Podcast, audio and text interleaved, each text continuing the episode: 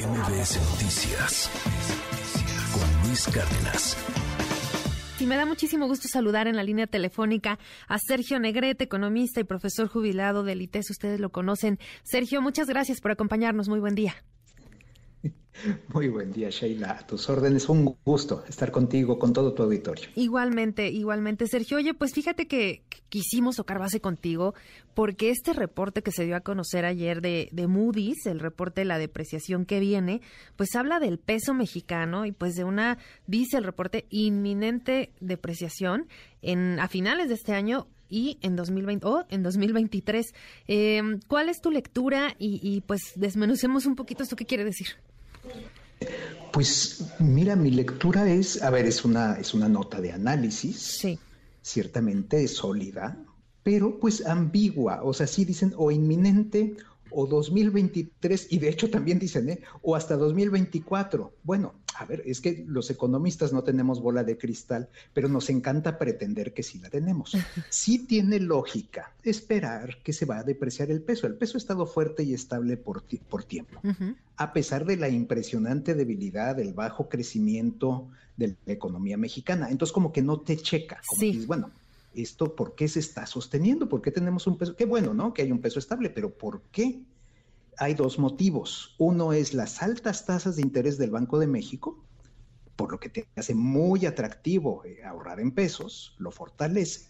Y otro es el alto precio del petróleo, que también incide en las expectativas del peso mexicano. A, México se le sigue viendo como país petrolero, lo, lo, es de segunda fila, pero bueno, se le sigue viendo así. Entonces, estas dos variables te explican mucho de por qué el peso está temporalmente fuerte. Todos esperamos que se va a caer, pero pues como no tenemos la bola de cristal, entonces bueno, no sabemos si va a ser pronto o va a ser... Mi posición es segundo semestre de 2023 en adelante.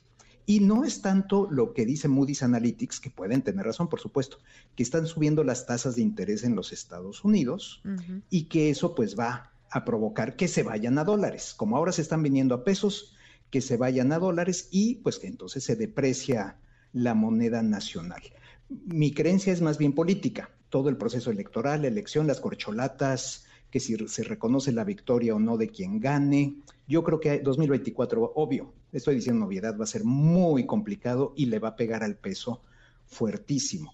Pero sea como sea, sí se espera una depreciación. Lo, la nota que dio Moody's Analytics, la, la, la alarma que despertó, fue esta palabra inminente. Sí. Y aparte dieron una cifra que hasta 20% uh -huh. se podía depreciar la moneda, no hasta 24, pero bueno, olvídate, bueno, eso ya es noticia.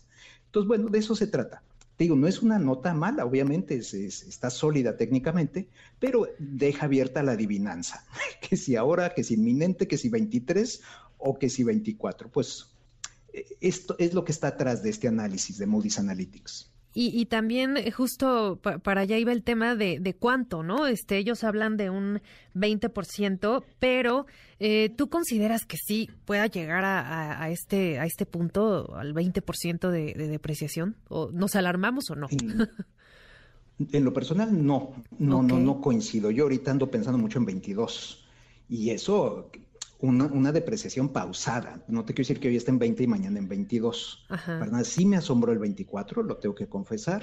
Ahora, pensemos que por la pandemia el peso ya interbancario llegó a estar este, a 25,30, si yo recuerdo bien. O sea, no es un número inusitado, no es un número histórico. Ajá. El histórico que tenemos ya es 25,30 más o menos. Entonces, sí es plausible, sí, sí puede ocurrir. Sí me pareció exagerado, te soy franco. O sea, yo pensaría que... Ay, se nos está cortando por ahí la... Ojo. Ay, nada. Perdón. caídas brutales, nada de 1995. Perdón, Sheila. Perdóname, es que te perdimos un, un, unos segunditos. Ah, disculpa. Antes de, de que sí. de, dijeras de, le, de, lo del 95. Este, ahí nos quedamos. Sí. Ah, ok, que, que, no veo una depreciación tan abrupta. Ajá. Nada de tipo 1995 ni cosas de estas históricas que hemos llegado a experimentar.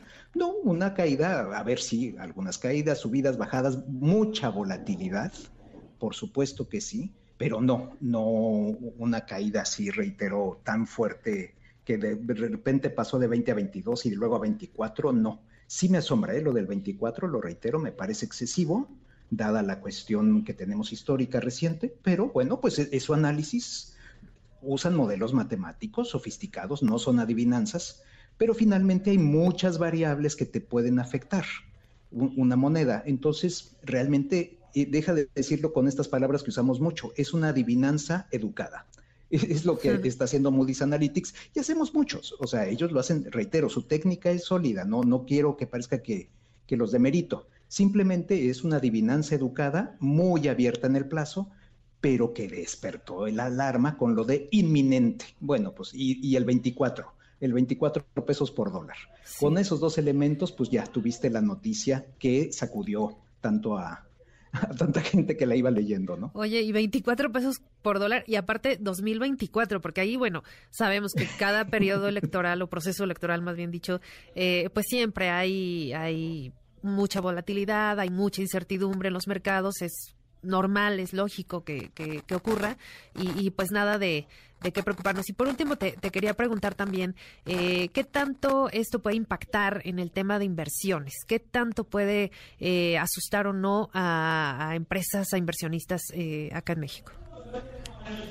Mira, realmente el tipo de cambio es algo tan volátil, o sea, se mueve tanto que es una variable que muchos inversionistas no es que no la consideren, vamos a decirlo así, si estuviera 24, sin duda ahorita traeríamos más inversión extranjera. México estaría barato para, para invertir, ¿no? Con tus dólares o tus libras o tus euros compras más.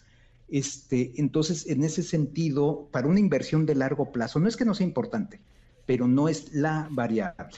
Lo más grave para la inversión, por ejemplo, es la inseguridad, es la incertidumbre jurídica, es los ataques al sector energético, a inversiones en, en energía y en otros rubros este, por parte del gobierno federal. Eso es lo que nos está pegando mucho en la inversión. Ojalá eso se mejore. Yo creo que va a empeorar con, con, el 24, con todo el periodo electoral. Ojalá me equivoque, como tantas veces llego a decir. Pero, pero tío, la inversión no, no es que el tipo de cambio no sea importante, por supuesto que es un elemento, pero si tú vas con largo plazo, realmente pues es algo que sabes que se va a ir moviendo con el tiempo para arriba, para abajo y ahí, ahí la vas capoteando. Pero tío, hay, otro, hay otras variables, pues mucho más importantes. Y te destaco muchísimo la inseguridad y, por supuesto, las extorsiones que están sufriendo tantos negocios por parte del crimen organizado. Claro. Y justo hablando de, inversiones, eh, eh, Sergio, y aprovechando este y abusando de ti y la confianza, eh, fíjate, me gustaría conocer tu opinión. Hace unos minutitos se daba a conocer pues que Banorte ya se retira del proceso de compra de, de, Banamex. Lo informó a través de un comunicado a la a la bolsa mexicana de valores y, pues no sé qué qué lectura tienes de esto, cómo lo ves, se, se preveía que pudiera pasar. No realmente, a ver, es un comprador nacional. Y mira, aquí tienes un problema para la inversión. Cuando el propio presidente de la República está diciendo este sí, este no, condicionando la venta con ciertos elementos. Entonces, no, se esperaba una fuerte competencia entre compradores nacionales. Eh, sí es una sorpresa, ciertamente lo es, y pues limita el campo disponible pues para, para Banamex, para que a ver, a ver quién se lo queda pero pues lo ideal hubiera sido, este, pues ahora sí que, el que puje más, ¿no? Y el que ofrezca mayores condiciones de experiencia, de seguridad, de manejo administrativo, pero bueno, no es así, es que, que, sea nacional, que no despida gente y aguas con el patrimonio cultural de Banamex. No son malas condiciones, pero son condiciones que finalmente limitan, sobre todo esto de que tiene que ser mexicano, pues ahora sí que, que dejas fuera del juego, ¿no? A, muchos extranjeros que quizá hubieran estado interesados. Es una lástima. Entonces, bueno, ojalá que el proceso llegue a buen puerto, pero ciertamente no es una buena noticia, ¿no? El, el retiro de Banorte. Sí, sí, pues sí, tomó por sorpresa, ¿no? Hace unos minutitos que, que se dio a conocer esta información, pues sí, ya, ya se verá, se analizará más adelante, pues sí, cuál sería el proceso y que, que otros interesados pudieran levantar la mano. Eh, no se ve fácil, ¿no? No, no, no estás hablando pues ahora sí que de un banco importante, era el principal del país, ya no lo es, pero sigue siendo un gran banco. Claro. Entonces, bueno, muy, pues, no, no cualquiera, pero, pero nota la contradicción presidencial. Creo que dijo ayer Bantier que ojalá entraran aerolíneas extranjeras a, cielos nacionales, ¿no? Eh, entre, entre ciudades mexicanas. Oye, qué maravilla. De veras, es, una, es, es, es algo muy, muy bueno. Ojalá se formalice. Bueno, ¿por qué si aerolíneas extranjeras y no bancos extranjeros? Bueno, pues porque son nociones ideológicas. Es más este, ideológico que... Esto sí, esto no. Eh, inversión extranjera aquí sí, ah, no, en energía no. Y eso asusta a los inversionistas. Esa discrecionalidad, esa arbitrariedad no es buena para una economía. Pero bueno, pues es, es lo que tenemos y tiene consecuencias. Es lo que hay, dicen por ahí.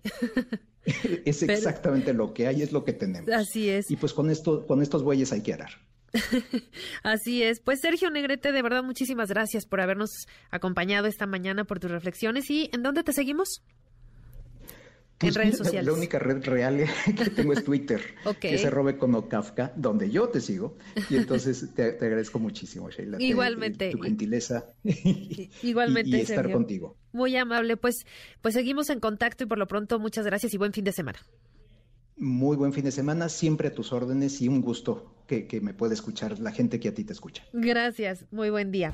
MBS Noticias con Luis Cárdenas.